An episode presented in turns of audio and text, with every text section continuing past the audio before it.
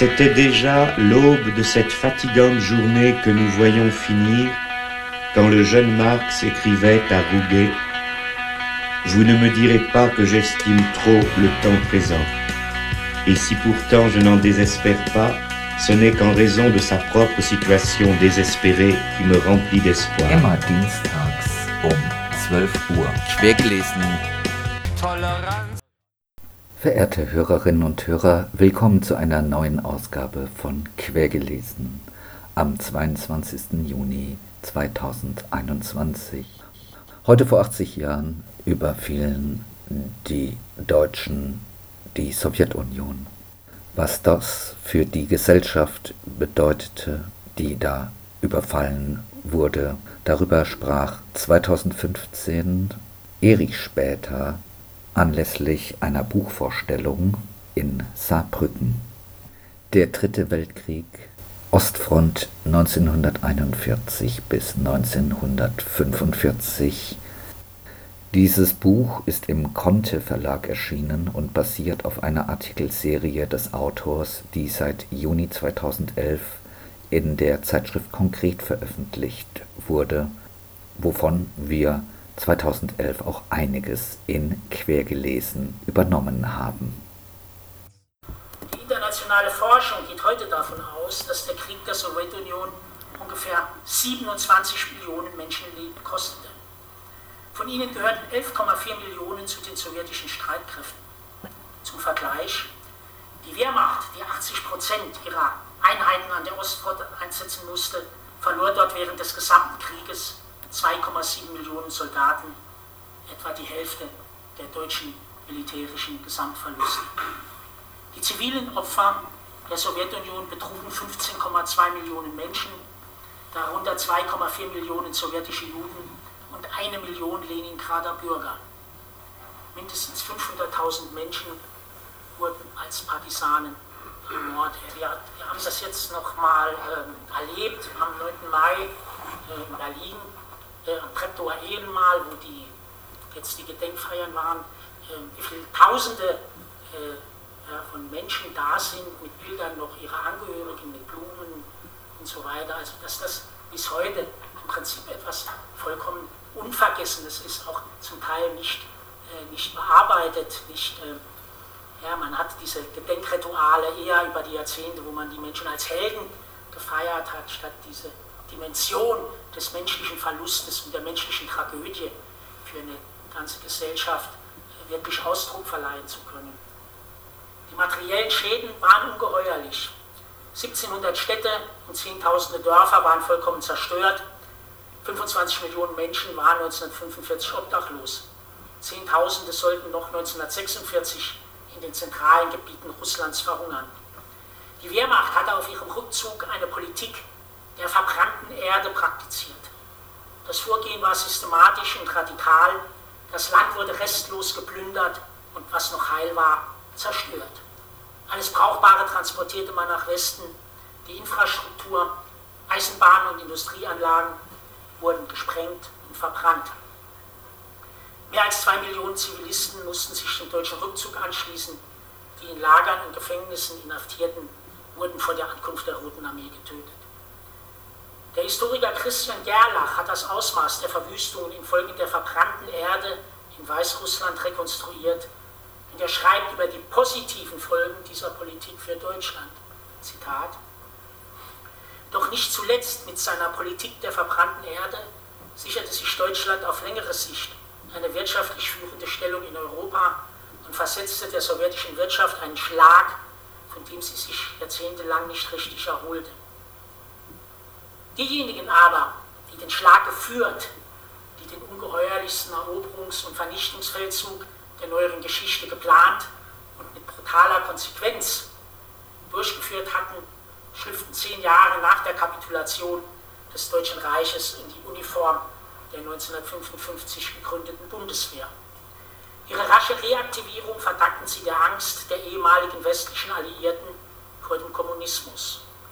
Hitlers Offiziere Mannschaften hatten ihren Krieg gegen die Sowjetunion zwar verloren, dennoch glaubten die USA auf ihre Erfahrungen der ehemaligen Nazi-Militärs nicht verzichten zu können. 51 Generäle aus dem Oberkommando des Heeres wurden reaktiviert. Ab 1960 bildeten 12.000 Wehrmachtsoffiziere und 300 Führer der Waffen-SS das personelle Rückgrat der bundesdeutschen Streitkräfte. Einen Versuch, das Unvorstellbare, was die deutsche Barbarei ab dem 22. Juni 1941 über die Menschen in der Sowjetunion gebracht hat, in Bilder zu fassen, stellt der von Ilem Klimov Mitte der 1980er Jahre endlich realisierte sowjetische Film Komm und sieh dar. Anlässlich des Erscheinens einer restaurierten Fassung auf DVD und Blu-ray besprach Gaston Kirsche in der Jungle World vom 17. Dezember letzten Jahres diesen Film.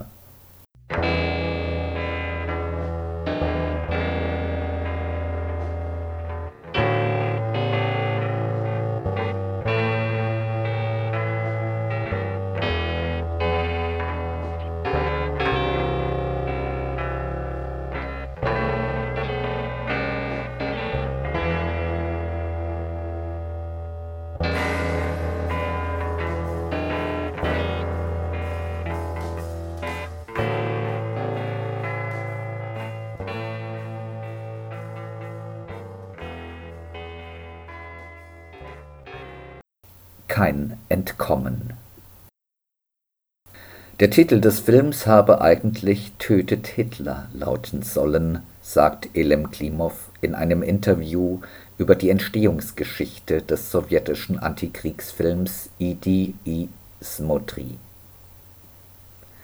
Sieben Jahre lang blockierte die Zensur das Drehbuch von Alex Adamowitsch und Klimov. Es sei zu naturalistisch und verstörend. Zudem sollte der Name Hitlers nicht durch seine Nennung im Titel aufgewertet werden. Dabei ging es Klimov und Adamowitsch nicht um seine Person, sondern um den deutschen Vernichtungskrieg gegen die Sowjetunion, dessen Symbol Hitler war.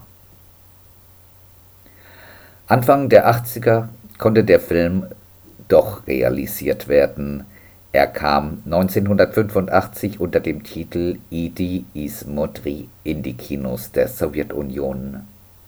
Der Ausruf Komm und sieh entstammt der biblischen Offenbarung des Johannes und ist eine Aufforderung, die Verheerungen der apokalyptischen Reiter anzuschauen. In der DDR wurde der Film unter dem Titel Geh und sieh gezeigt in der Bundesrepublik unter dem Titel Komm und sieh. Belarus 1943 Der 14-jährige Filjora gräbt mit einem gleichaltrigen Freund auf einem verlassenen Schlachtfeld nach einem Gewehr. Denn die Partisanen nehmen ihn nur auf, wenn er ein Gewehr mitbringt. Ein Flugzeug der Wehrmacht fliegt über den Jungen hinweg. Aus dem Off ertönt eine Rede Hitlers, die mit brausendem Applaus aufgenommen wird. Ein deutscher Panzer fährt auf. Die Bedrohung durch die Deutschen ist bereits in dieser Szene präsent. Die Jungen verstecken sich. Flora findet ein Gewehr. Jetzt kann er sich den Partisanen anschließen. In deren Lager im Wald zwischen hohen Fichten ist das Gefühl der Bedrohung allgegenwärtig. Es wird gelacht, aber alles ist überlagert vom Krieg. Vor einer Sanitätsbaracke bleibt Fiora stehen und lächelt freundlich. Eine Frau in einem weißen Kittel voller Blutflecke kommt heraus und bittet ihn weiterzugehen. Sie will ihm den Anblick des Leidens ersparen. Die Partisanen ziehen weiter Jora bleibt im Lager mit der etwas älteren Glascha zurück, denn der Kommandant will ihnen das Kämpfen nicht zumuten. Fliora verlässt enttäuscht das Lager. Ohne es zu bemerken, zertritt er das Gelege eines Storchenpaars. In Großaufnahme ist das schutzlose Nest zu sehen. Fiora trifft wieder auf Glascher, beide weinen, weil sie nicht kämpfen dürfen. So traurig wie die beiden sind, kann das Publikum nur erahnen, was die beiden bereits erlebt haben. Selbst im Wald sind sie nicht vor den Deutschen sicher. Das Lager wurde entdeckt, erneut dröhnen Motoren der Flugzeuge dumpf am Himmel. Sprengbomben fallen auf das Waldstück. Bäume werden zerrissen. Fallschirmspringer schweben vom Himmel. Fiora und Glascher flüchten. Nur wohin? MG-Salven pfeifen um die Jugendlichen, die sich in einem Bombentrichter verstecken. Dann sind die Deutschen weg für den Moment. Ein Storch läuft an ihrem Versteck vorbei, auf der Suche nach seinem Gelege. Ein alter Partisan hat in einer Rede vor dem Aufbruch der Gruppe erklärt, die Deutschen hätten mit der Vernichtung von Dörfern begonnen. Der Krieg werde noch grauenhafter werden. Fiora macht sich zusammen mit Glascher auf den Weg zurück in sein Dorf. Dort ist es still. Fiora geht unbeirrt in das kleine Haus seiner Familie. Niemand ist da, nur die Fliegen summen durch den Raum. Es ist noch Suppe da, die die Mutter gekocht hat. Die Puppen seiner kleinen Schwestern liegen verstreut auf dem Boden. Auf ihnen sitzen Fliegen wie auf Toten. Glascher will weg. Fiora stürmt los. Beim Wegrennen sieht Glascher einen Leichenberg hinter einem der Holzhäuser, die ermordete Dorfbevölkerung. Die Wehrmacht war schon da. Fiora läuft weiter durch ein Moor hindurch. Verzweifelt rastlos kämpfen sich Glascha und Fiora durch das Moor. Fiora will den Tod seiner Familie nicht wahrhaben. Starke, allegorische Bilder kontrastieren mit erschütternd naturalistischen Szenen des deutschen Vernichtungskriegs gegen die russische Bevölkerung. Die Natur leidet mit, es gibt kein Entkommen, es bleibt nur zurückzuschlagen, sich zu wehren. Die Kamera geht mit, ist in Bewegung, wackelt aber kaum. Halbtotalen wechseln sich ab mit Großaufnahmen. Fioras Gesicht altert schnell. Am Schluss wird es voller Furchen sein, mit tieftraurigen Augen. Selbst wenn die Kamera kurz auf einem Landschaftsbild verweilt, es ist nur der Moment, bevor die allgegenwärtige Bedrohung wieder auftaucht von irgendwo und überall. Selbst im Nebel gibt es keine Sicherheit. Fiora und seine Glascher werden scheinbar aus dem Nichts beschossen, als sie auf der Suche nach Essen unterwegs sind. Minenfelder, Bombenkrater, niedergebrannte Häuser, Leichen. Überall Spuren der Deutschen, der Wehrmacht. Die ganz gewöhnlichen Deutschen terrorisieren und ermorden als Wehrmachtssoldaten systematisch die Zivilbevölkerung mit allen erdenklichen Waffen. Sie kommen mit Flammenwerfern in die Dörfer mit einfachen Holzhäusern. Die Bilder sind brutal, der Ton ist laut. Der Zuschauer soll nicht zur Ruhe kommen. Mozarts Requiem erklingt, oft sind es aber nur Dissonante dumpf dröhnende bis hell pfeifende Geräusche, die zu hören sind und den Einsatz modernster Kriegstechnologie orchestrieren, mit der deutsche Soldaten die slawische und jüdische Bevölkerung vernichten. Nach der Bombardierung des Walds ist der Ton dumpf. Nur ein Pfeifen wie bei einem Tinnitus ist zu hören. Erst allmählich kann Fiora wieder hören. Der in Köln ansässige Verleih Bildstörung veröffentlicht Komm und Sie von einem neu restaurierten 2K-Scan im Originalformat auf DVD und Blu-ray. Zum knapp 200-minütigen Zusatzmaterial gehören zahlreiche Interviews sowie Zeugnisse von Überlebenden, die mit stockender Stimme von den Gräueltaten der Deutschen berichten an den Dokumentationen war auch Ales Adamovic beteiligt. Er hat nicht nur zusammen mit Klimov das Drehbuch zu Komm und Sie geschrieben, sondern zehn Jahre zuvor, 1975, auch die literarische Vorlage dazu. Jahrelang war er kreuz und quer durch Belarus gereist, um die Berichte von Überlebenden des deutschen Vernichtungsfeldzugs aufzuzeichnen. Daraus entstand sein Buch Ich komme aus dem Feuerdorf. Klimow las es und war tief beeindruckt. Daraus entstand die Idee, gemeinsam mit Adamowitsch das Drehbuch für einen Film über den deutschen Vernichtungskrieg zu verfassen. Große, unüberwindliche Trauer spricht aus den Erzählungen der Zeitzeugen. Die Ukraine und Belarus sind die beiden Sowjetrepubliken, in denen die Deutschen am schlimmsten gewütet haben. Ein Viertel der Bevölkerung wurde dort ermordet. Erst Mitte der 80er Jahre, als der Film in die sowjetischen Kinos kam, hatte Belarus wieder die Bevölkerungszahl erreicht, die es vor dem deutschen Überfall hatte. Es erstaunt nicht, dass bei Filmvorführungen in der Ukraine und Belarus zahlreiche Menschen zusammenbrachen und ärztliche Hilfe benötigten. Damals lebten noch viele, an deren Traumata der Film erinnert.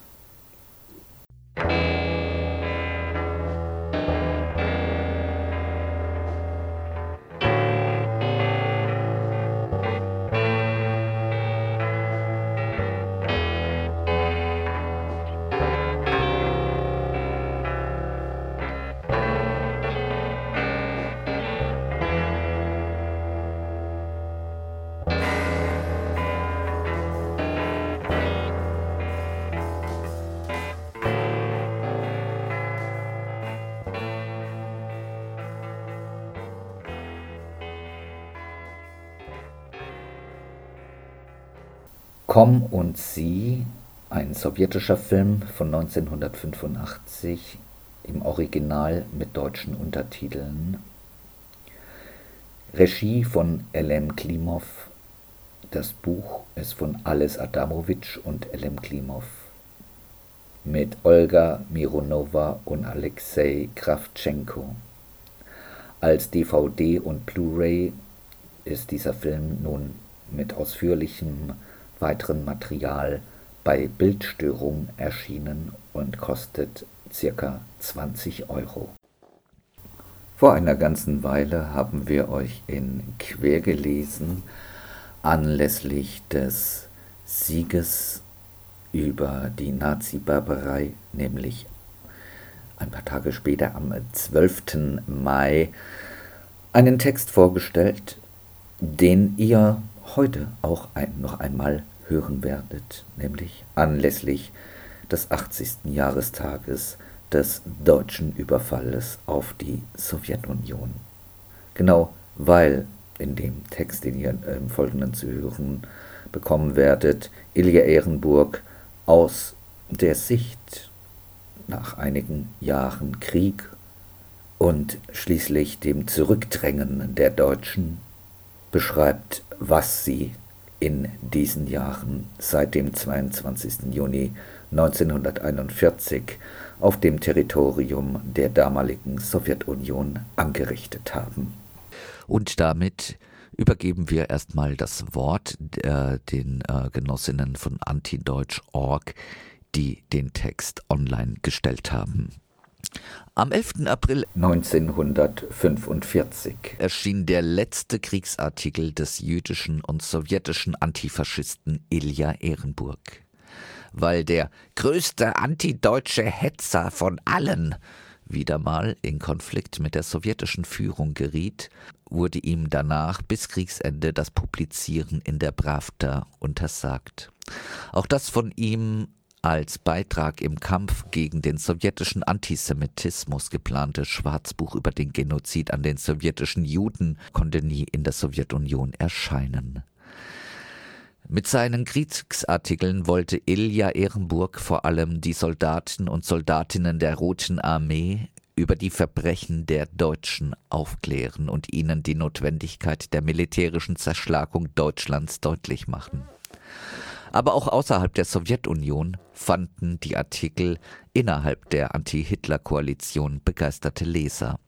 Charles de Gaulle verlieh 1945 den Offiziersorden der Ehrenlegion an äh, Ilja Ehrenburg für seine Kriegsartikel.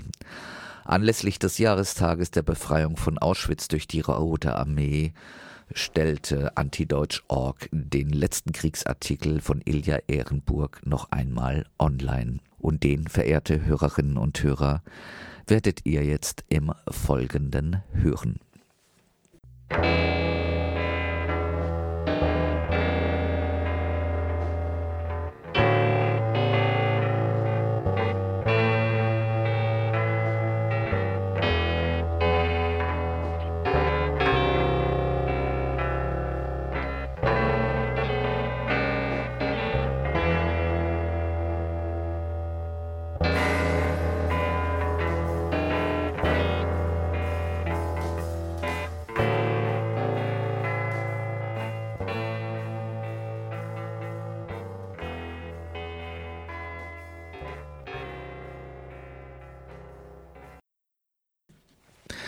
Gefallen ist das uneinnehmbare Königsberg.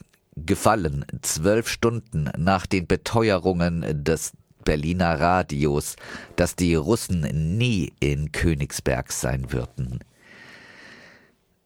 Die Feder des Chronisten bleibt hinter der Geschichte zurück. Die Rote Armee steht im Zentrum von Wien. Die verbündeten Truppen sind bis Bremen und Braunschweig vorgerückt. Die Fritze, die in Holland stecken geblieben sind, werden dort nicht mehr herauskommen. Auch aus dem Ruhrgebiet werden die Fritze nicht mehr herauskommen. Vor einer Woche haben die Deutschen von der Elbgrenze gesprochen. Noch vor kurzem hat Hitler daran gedacht, in Österreich Schutz zu suchen. Jetzt schaut er voller Entsetzen nach Süden. Es ist schwer aufzuzählen, was er verloren hat, die Ostseeküste von Tilsit bis Stettin, alle Industriegebiete, Schlesien, das Saarland, das Ruhrgebiet, die Kornkammern Preußens und Pommerns, das unermesslich reiche Frankfurt, Badens Hauptstadt Karlsruhe, große Städte, Kassel, Köln, Mainz, Münster, Würzburg, Hannover. Amerikanische Panzersoldaten haben eine Exkursion durch den malerischen Harz begonnen. Bald werden sie den Brocken sehen, auf dem es der Überlieferung nach Hexen gibt. Dieser Anblick wird sie kaum verwundern. In den deutschen Städten haben sie ganz reale Hexen gesehen. Eine andere amerikanische Abteilung ist bis zu der bayerischen Stadt vorgerückt, die ich schon mehrmals in meinen Artikeln erwähnt habe bezaubert von ihrem melodischen Namen Schweinfurt, übersetzt Furt für Schweine. Es gibt Agonien, die voller Größe sind. Deutschland geht jämmerlich unter. Kein Pathos, keine Würde. Denken wir an die üppigen Paraden, den Berliner Sportpalast, wo Adolf Hitler so oft gebrüllt hat, dass er die Welt erobern wird. Wo ist er jetzt? In welcher Ritze? Er hat Deutschland an den Abgrund geführt und zieht es jetzt vor, sich nicht zu zeigen. Seine Helfer sind nur um das eine besorgt, wie sie ihre Haut retten können. Die Amerikaner haben die Goldreserven Deutschlands gefunden, die Banditen haben Reis ausgenommen und sie im Stich gelassen. Nun ja, die deutschen Frauen verlieren ihre gestohlenen Pelze und Löffel und die Herrscher des Deutschen Reiches verlieren Tonnen von Gold und alle laufen, alle rennen umher, alle treten einander auf die Füße bei dem Versuch, sich zur schweizerischen Grenze durchzuschlagen. Das Jahr 1918 wird sich nicht wiederholen, hat Goebbels hochmütig verkündet. Das war vor ein paar Monaten. Jetzt dürfen die Deutschen nicht einmal mehr davon träumen, dass sich das Jahr 1918 wiederholt. Nein, das Jahr 1918 wird sich nicht wiederholen. Damals standen an der Spitze Deutschlands Politiker, wenn auch beschränkte, Generäle, wenn auch geschlagene, Diplomaten, wenn auch schwache. Jetzt stehen an der Spitze Deutschlands Gangster, ein gemütlicher Freundeskreis von Kriminellen. Und die prominenten Banditen denken nicht an das Schicksal des kleinen Diebsgesindels, das sie umgibt. Die Banditen sind nicht mit der Zukunft Deutschlands beschäftigt, sondern mit gefälschten Pässen. Ihnen ist nicht nach Staatsgespräch und Staatsstreich, sie lassen sich Bärte wachsen und färben ihre Haarschöpfe. Die ausländische Presse hat ein gutes Jahr lang den Terminus bedingungslose Kapitulation diskutiert. Aber die Frage ist nicht, ob Deutschland kapitulieren will. Es ist niemand da zum Kapitulieren. Deutschland ist nicht da. Da ist eine kolossal große Rotte, die auseinanderläuft, wenn die Rede auf Verantwortung kommt. Es kapitulieren Generäle und Fritze, Bürgermeister und stellvertretende Bürgermeister, es kapitulieren Regimenter und Kompanien, Städte, Straßen, Wohnungen. In anderen Kompanien, in den Nachbarhäusern oder Wohnungen wiederum sträuben sich die Banditen noch und verstecken sich hinter dem Namen Deutschland. So ist es mit dem Einfall der kulturlosen und blutdürstigen Faschisten, die Welt unterwerfen zu wollen, zu Ende gegangen. Die Deutsche Allgemeine Zeitung versichert ihren Lesern, gibt es sie noch? Den Deutschen ist schließlich jetzt nicht nach Zeitungen. Also die Deutsche Allgemeine Zeitung versichert ihren Lesern, wenn es sie noch gibt, dass die deutschen Soldaten fanatisch sowohl gegen die Bolschewiken als auch gegen die Amerikaner kämpfen Unsere Verbündeten können über diese Worte lachen. An einem Tag haben sie fast ohne Kämpfe 40.000 Deutsche gefangen genommen. Die Korrespondenten erzählen, dass die Amerikaner bei ihrem Vorrücken nach Osten immer auf ein Hindernis treffen, Massen von Gefangenen, die alle Straßen verstopfen. Beim Anblick der Amerikaner begeben sich die Deutschen wahrhaftig mit fanatischer Hartnäckigkeit in Gefangenschaft. Die Gefangenen bewegen sich ohne Konvoi und die Posten an den Lagern sind nicht dazu aufgestellt, die Gefangenen beim Weglaufen zu stören, sondern damit die sich ergebenden Fritze, die in die Lager eindringen, dass die einander nicht erdrücken. Vergessen sind sowohl Gott Wotan als auch Nietzsche, als auch Adolf Hitler alias Schickelgruber, die Übermenschen muntern einander mit den Worten auf Halt aus, Kamerad, die, Am die Amerikaner sind nicht mehr weit. Der ausländische Leser wird fragen, warum haben denn die Deutschen mit einer solchen Hartnäckigkeit versucht, Küstrin zu halten? Warum schlagen sie sich verbissen in den Straßen Wiens, umgeben von der Feindseligkeit der Wiener? Warum haben die Deutschen verzweifelt Königsberg verteidigt, das hunderte Kilometer von der Front an der Oder entfernt ist? Um auf diese Frage zu antworten, muss man sich an die furchtbaren Wunden Russlands erinnern, von denen viele nichts wissen wollen und die viele vergessen wollen. Am 1. April 1944 ermordeten die Deutschen 86 Einwohner der französischen Gemeinde Ask. Der deutsche Offizier, der den Mord leitete, erklärte, als man ihn nach den Gründen für die Erschießung fragte, er habe irrtümlich einen Befehl angewandt, der sich auf das okkupierte sowjetische Territorium bezog. Ich rede die Qualen, die Frankreich durchgemacht hat, nicht klein. Ich liebe das französische Volk und ich verstehe sein Leid. Aber mögen alle über die Worte dieser Menschenfresser nachdenken. General de Gaulle reiste kürzlich zu dem Aschehaufen, der von dem Dorf Oradour übrig geblieben ist. Die Deutschen haben alle seine Einwohner getötet. Von solchen Dörfern gibt es in Frankreich vier. Wie viele von solchen Dörfern gibt es in Bielorussland? Ich will an die Dörfer des Leningrader Gebiets erinnern, wo die Deutschen die Hütten zusammen mit den Menschen verbrannt haben. Ich will an die Strecke Kaschtsk-Wilno erinnern, daran, wie sorgfältig, akkurat die Soldaten der deutschen Armee, nicht Gestapo-Leute, nicht einmal SS-Leute, nein, ganz gewöhnliche Fritze, Orjol, Smolensk, Vitebsk, Poltawa, hunderte anderer Städte niedergebrannt haben. Als die Deutschen einige englische Kriegsgefangene ermordeten, schrieben die ausländischen Zeitungen zu Recht von einer unerhörten Barbarei. Wie viele sowjetische Kriegsgefangene haben die Deutschen erschossen, erhängt, mit Hunger zu Tode gequält? Wenn die Welt ein Gewissen hat, muss die Welt Trauerkleidung anlegen, wenn sie auf das Leid Bielorusslands sieht. Denn man trifft nur selten einen Bielorussen, dessen Nächste die Deutschen nicht ermordet haben. Und Leningrad? Kann man mit Gelassenheit an die Tragödie denken, die Leningrad durchlebt hat? Wer so etwas vergisst, ist kein Mensch, sondern ein schäbiges Insekt.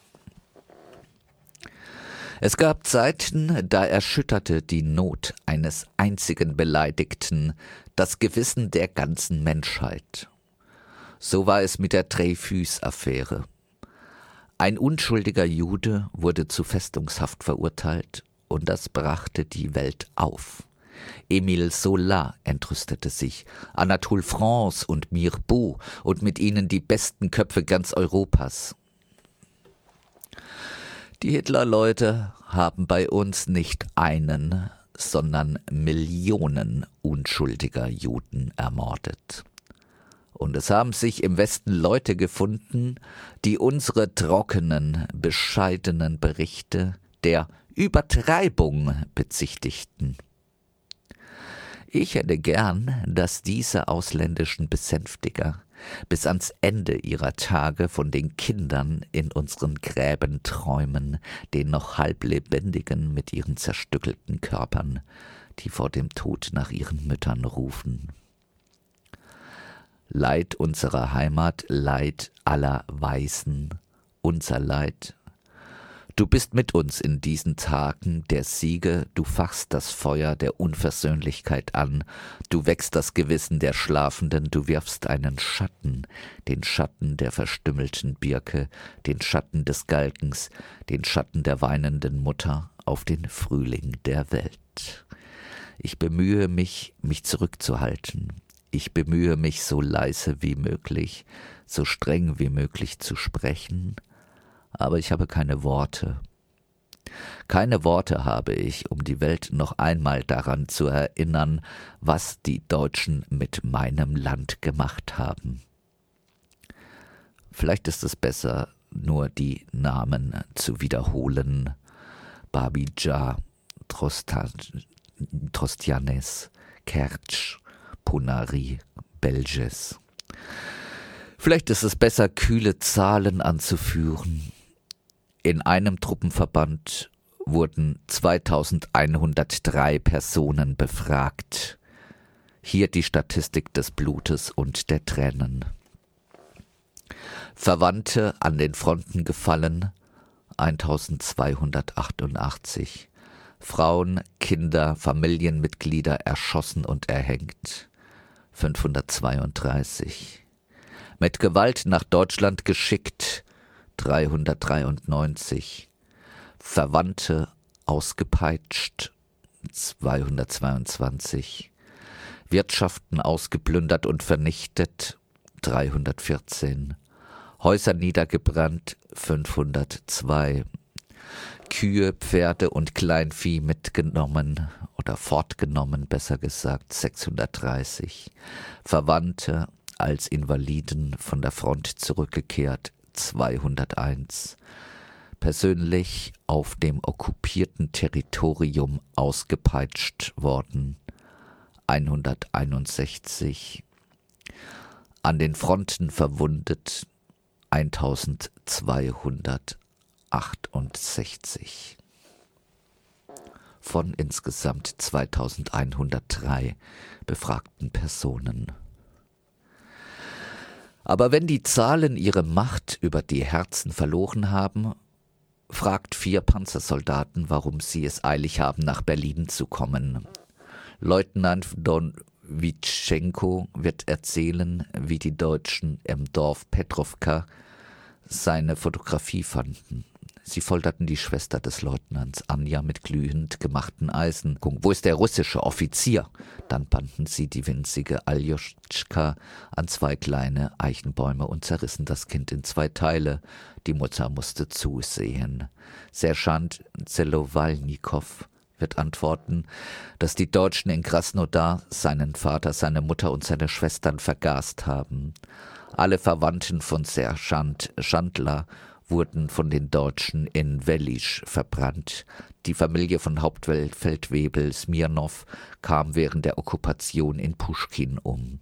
Das ist das Schicksal von vier Panzersoldaten, die zusammen kämpfen. Von solchen gibt es Millionen. Darum haben die Deutschen solche Angst vor uns. Darum ist es leichter, ganze Städte in Westfalen zu nehmen, als ein Dorf an der Oder.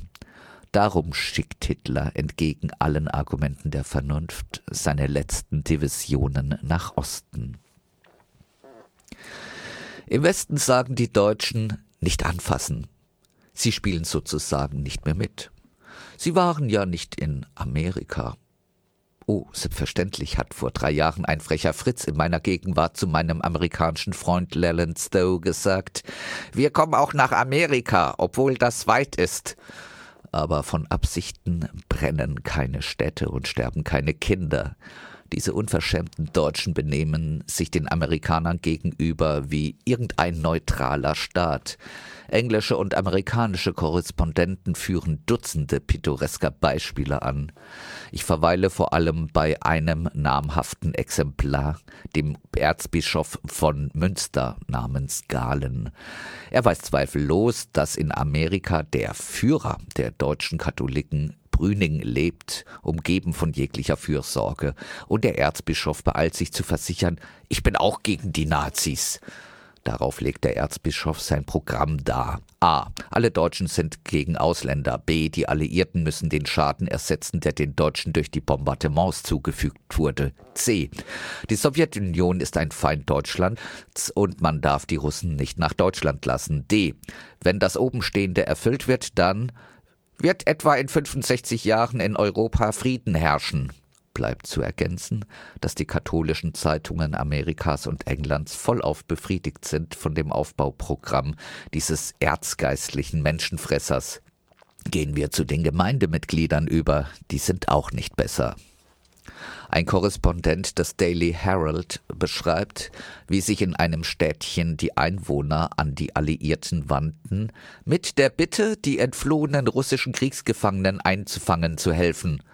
Alle englischen Zeitungen melden, dass in Osnabrück die Alliierten einen hitlerschen Polizisten auf seinem Posten gelassen hatten. Dieser letzte zündete ein Haus an, in dem sich russische Frauen befanden. Der Korrespondent des Daily Herald schreibt, ein deutscher Bauer habe gefordert, die russischen Arbeiter müssen bleiben, sonst kann ich nicht mit den Frühjahrsarbeiten beginnen. Sobald der englische Journalist sich beeilt hinzuzufügen, dass er völlig einverstanden ist mit den Argumenten des Sklavenhalters. Er ist nicht allein. Die Militärbehörde hat ein Flugblatt in fünf Sprachen herausgegeben, das die befreiten Sklaven einlädt, zurück auf die Güter zu ihren Sklavenhaltern zu kommen, um, Zitat, die Feldarbeiten des Frühlings durchzuführen. Warum sind die Deutschen an der Oder nicht so wie die Deutschen an der Weser? Weil niemand sich folgendes Bild vorstellen kann.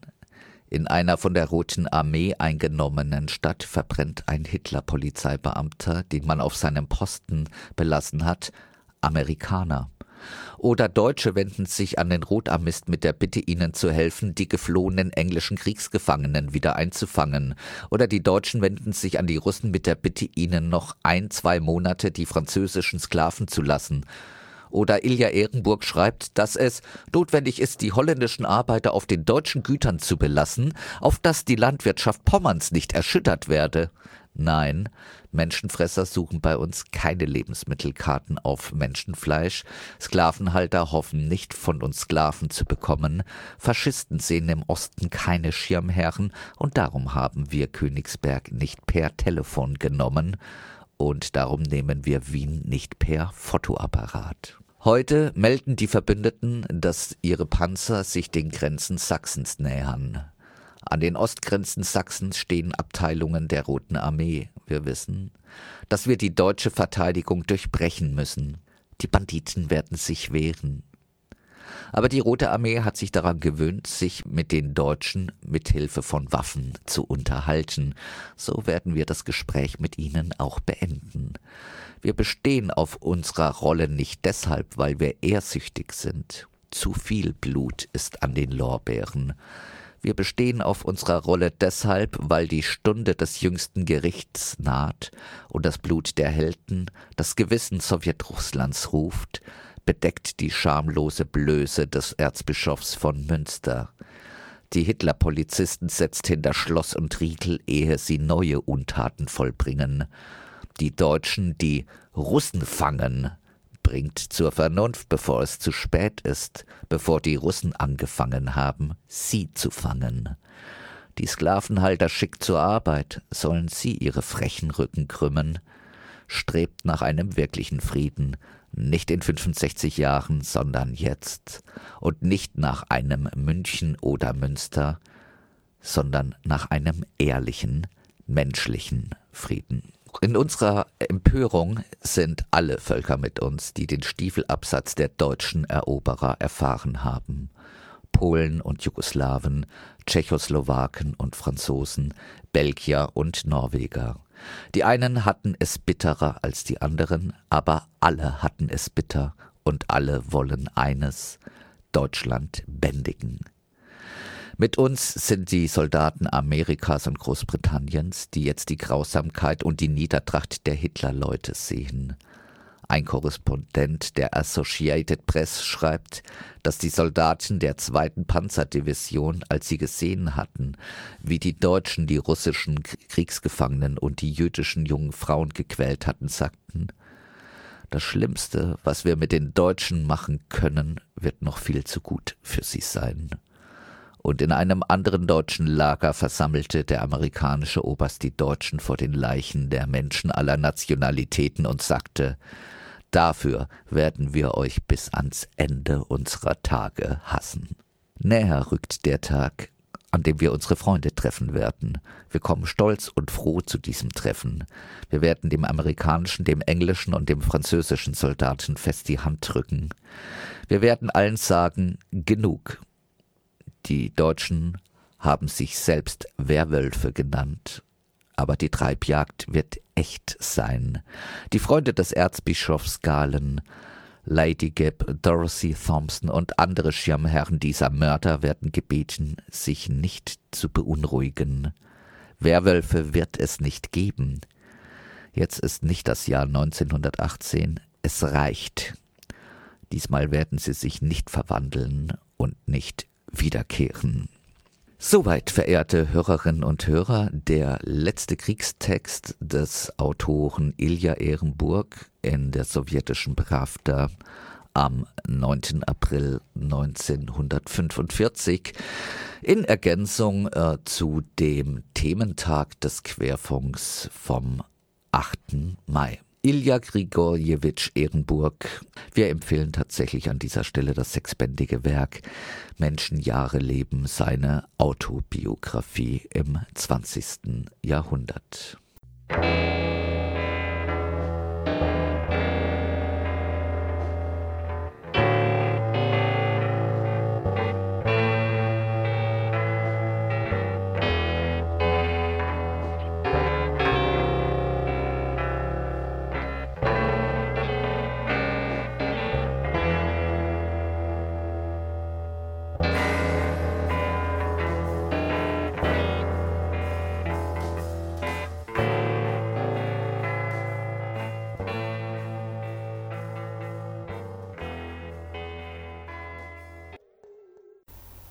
Ihr hört Quergelesen im Programm des Querfunk.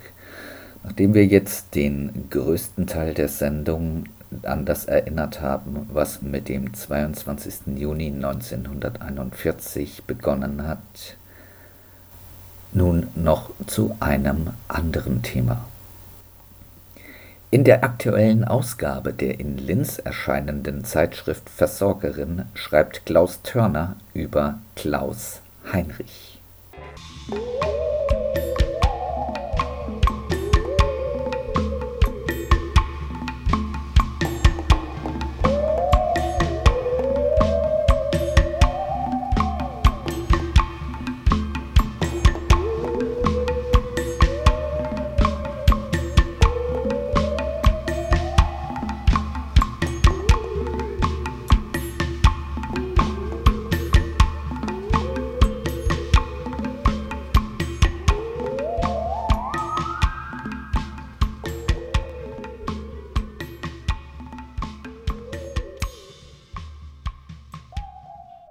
Geistesgegenwart als Prinzip. Am 23. November 2020 verstarb der Berliner Philosoph, Psychologe, Religions- und Literaturwissenschaftler Klaus Heinrich im Alter von 93 Jahren. Ein Jahr zuvor hatte sich der bei seinen Studierenden an der Freien Universität Berlin äußerst beliebte Professor mit dem Freiburger Saira Verlag auf die Herausgabe seines Gesamtwerks verständigt. Lieferbar sind nun unter anderem die berühmten Dahlemer Vorlesungen, die er stets völlig frei und in Bewegung hielt. Immer waren sie unterhaltsam und gleichzeitig von höchstem Anspruch. Er denkwandelte und hielt Vorlesungen über alles, was ihn interessierte. Er ging nie nur stracks auf eine Antwort los, Vielmehr brachte er immer neue Beispiele, um die Ausgangsfrage zu präzisieren, andere Blickwinkel zu erproben und weitere Kontexte zu erschließen. Er verfügte über ein eidetisches Gedächtnis und konnte seitenweise Passagen gelesener Literatur zitieren. Unvergesslich die helle, körperhafte Stimme des kleinen, alterslosen Mannes, eines wirklichen philosophischen Lehrers, unvergesslich der meandernde Diskurs, der die Begriffe für das Begreifen öffnete, der den Triebgrund in jeder Abstraktion sichtbar zu machen verstand, der den Mythos reden ließ. Was er über Sokrates sagte, gilt ebenso für ihn. Er trug keine Lehre in sich, er verkörperte sie. Er war unübertroffen als philosophischer Redner, der mit klugen und jederzeit inspirierenden Deutungen zu Betrachtungen der entlegensten Materialien einlud. Seine freigesprochenen Vorträge erscheinen jetzt reich versehen mit Kommentaren und Erläuterungen auf der Basis von Mitschriften. Die bleibende Aktualität seines Denkens entspringt einer Aura der Präsenz, die Geistesgegenwart zum Prinzip erhob. Wer seine Texte liest, gerät in den Sog einer Gelehrsamkeit, die in der heutigen Universität kaum noch erfahrbar ist. Seine besondere Art materialistischer Kritik schließt Kunst und Architektur ebenso ein wie Philosophie und Psychoanalyse, deren Weiterentwicklung dem Gelehrten ein großes Anliegen war es war Sigmund Freuds Theorie von der Wiederkehr des Verdrängten im Verdrängendem, die ihn zu der Einsicht brachte, dass die Religion als das eigentlich Verdrängte der Philosophie anzusehen sei.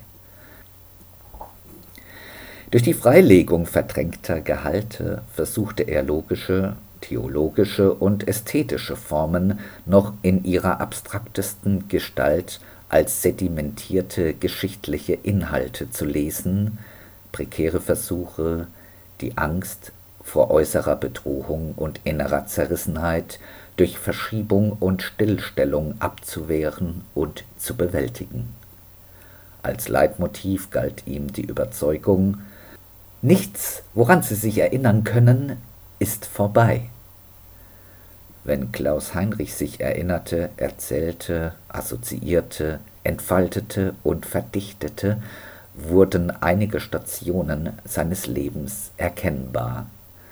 Geboren 1927 in Berlin, wurde er im Alter von 15 Jahren als Luftwaffenhelfer eingezogen. 1943 überlebte er ein Verfahren wegen Wehrkraftzersetzung und Defetismus Ab dem Wintersemester 1945 / studierte er an der heutigen Humboldt-Universität in Ost-Berlin Jura, Philosophie, Psychologie, Theologie, Kunst und Literaturgeschichte. Doch nach einem improvisierten Vortrag zur Verteidigung Sartres gegen stalinistische Kritik wurde er denunziert dies veranlasste ihn 1948 in West-Berlin an der Gründung der Freien Universität mitzuwirken. Auf die Promotion in Philosophie 1952 folgte 1964 die Habilitation über die Schwierigkeit, Nein zu sagen. 1968 wurde Klaus Heinrich Direktor des Religionswissenschaftlichen Instituts der FU. Nach seiner Emeritierung im Jahr 1995 ernannte ihn die Deutsche Psychoanalytische Vereinigung zum Ehrenmitglied. 2002 erhielt er den Sigmund Freud Preis für wissenschaftliche Prosa der Deutschen Akademie für Sprache und Prosa. Es ist unverständlich, warum sein Werk bis heute kaum rezipiert wurde. Seine Vorlesungen zum Transzendentalen und dem diesen widerstreitenden und widerstehenden Subjekt berühren wesentliche Fragen zeitgemäßer Philosophie. Sein darin manifestierter Materialismus orientiert sich sowohl an der Kritik der politischen Ökonomie als an der kritischen Theorie und gibt diesen wichtige Impulse. Klaus Heinrich verhandelte immer auch die politischen und sozialen Konflikte in der BRD, in denen er das wiederkehrende Verdrängte des Nationalsozialismus erkannte. In klassischen Konstellationen der Philosophie ging er den Operationen der Verdrängung und den Spuren des Wiederauftauchens des Verdrängten nach Ihm gelangen Assoziationen, die bis ins Unbewusste reichen. Seine Sprachmacht, seine Kraft des zur Sprache bringens folgt jenem Imperativ der Vernunft, der nicht ablässt, Widriges bewusst zu machen. Unter dem Titel Wie eine Religion der anderen die Wahrheit wegnimmt ist 2020 das erste Bändchen des Gesamtwerks bei Saira mit drei erhellenden Essays aus den vergangenen 40 Jahren erschienen. Im ersten geht Heinrich der verhängnisvollen Rezeptionsgeschichte des Johannesevangeliums nach, das er als antijüdischste Schrift des Neuen Testaments bezeichnet. Dabei macht er darauf aufmerksam, dass bereits die Rede von Altem und Neuem Testament anstatt von Talmud und Tora einerseits und christlicher Bibel andererseits auf die Geburt des Antijudaismus an der Wiege des Christentums verweist. Das mosaische Gesetz diffamiert das Johannesevangelium als ohne Wahrheit und gnadenlos für Heinrich ein erster Aufruf zum Pogrom. Die nicht an Jesus Christus glauben und sich dennoch auf Abraham und den Vater Gott berufen, das heißt die Juden, gelten, wie besonders Martin Luther nicht müde wurde zu betonen, als Kinder des Teufels. In einer Projektion gilt dem Johannesevangelium nicht das Christentum als Abfall vom Judentum, sondern letzteres als Abfall vom Christentum, da es, wie Luther immer wieder insistierte, die angebliche Prophezeiung des christlichen Messias im Alten Testament nicht anerkennt. Klaus Heinrich resümiert treffend keine Schrift des Neuen Testaments hat eine so haltlose Situation geschaffen, die bis heute die unsere ist. Dem Johannesevangelium setzt er die aufklärerische Rolle von Tora und Talmud für den menschlichen Fortschritt der Neuzeit entgegen, ohne die jüdischen Propheten keine Sozialkritik, ohne das jüdische Bündnisdenken keine Lehre vom Gesellschaftsvertrag und ohne sie ein stoischer Geistbegriff mit gravierenden Folgen für Demokratie und Naturrecht, wie Klaus Heinrich hervorhebt. Im zweiten Essay setzt sich der Universalgelehrte mit aktuellen Formen fernöstlicher Meditation und Askese auseinander. Mit aktuell fasst er dabei nicht nur das Hier und Jetzt, sondern die Jahrzehnte nach dem Nationalsozialismus. Er weist darauf hin, dass viele Deutsche aus Enttäuschung über ihre gescheiterten Vernichtungsunternehmungen sich in Formen der fernöstlichen Meditation flüchteten und flüchten. Ein ähnliches Phänomen und Syndrom wie die Identifikation der deutschen Linken mit den Verdammten dieser Erde in der Dritten Welt seit den 60er Jahren. Den Beginn dieser psychischen deutschen Fluchtwege aus der Verantwortung setzt Heinrich noch früher an. Er schreibt Schon im Krieg, so lehren uns Heideggers diesbezügliche Traktate, setzte das Entlastungsunternehmen ein, dem Meditierenden versinkt die Gegend, in der die Gasöfen stehen. Seitdem suchen viele ihr Heil in Yoga, Tai Chi, Qigong, Zen-Buddhismus und anderen Spielarten der Esoterik, wie es nicht zuletzt die aktuelle Querdenkerbewegung zeigt. Im dritten Essay macht Klaus Heinrich darauf aufmerksam, dass die deutschen Fluchtwege aus der Verantwortung mit der Erzeugung eines heimeligen Wohlgefühls, in dem jederzeit das Ressentiment lauert, korrespondiert. Ausgedrückt findet er dieses unheimliche Gefühl in dem unübersetzbaren deutschen Wort Gemütlichkeit. Er sieht in ihm den Inbegriff bequemen Spießbürgertums, ein Resultat des vom Protestantismus ausgelösten Prozesses deutscher Verinnerlichung.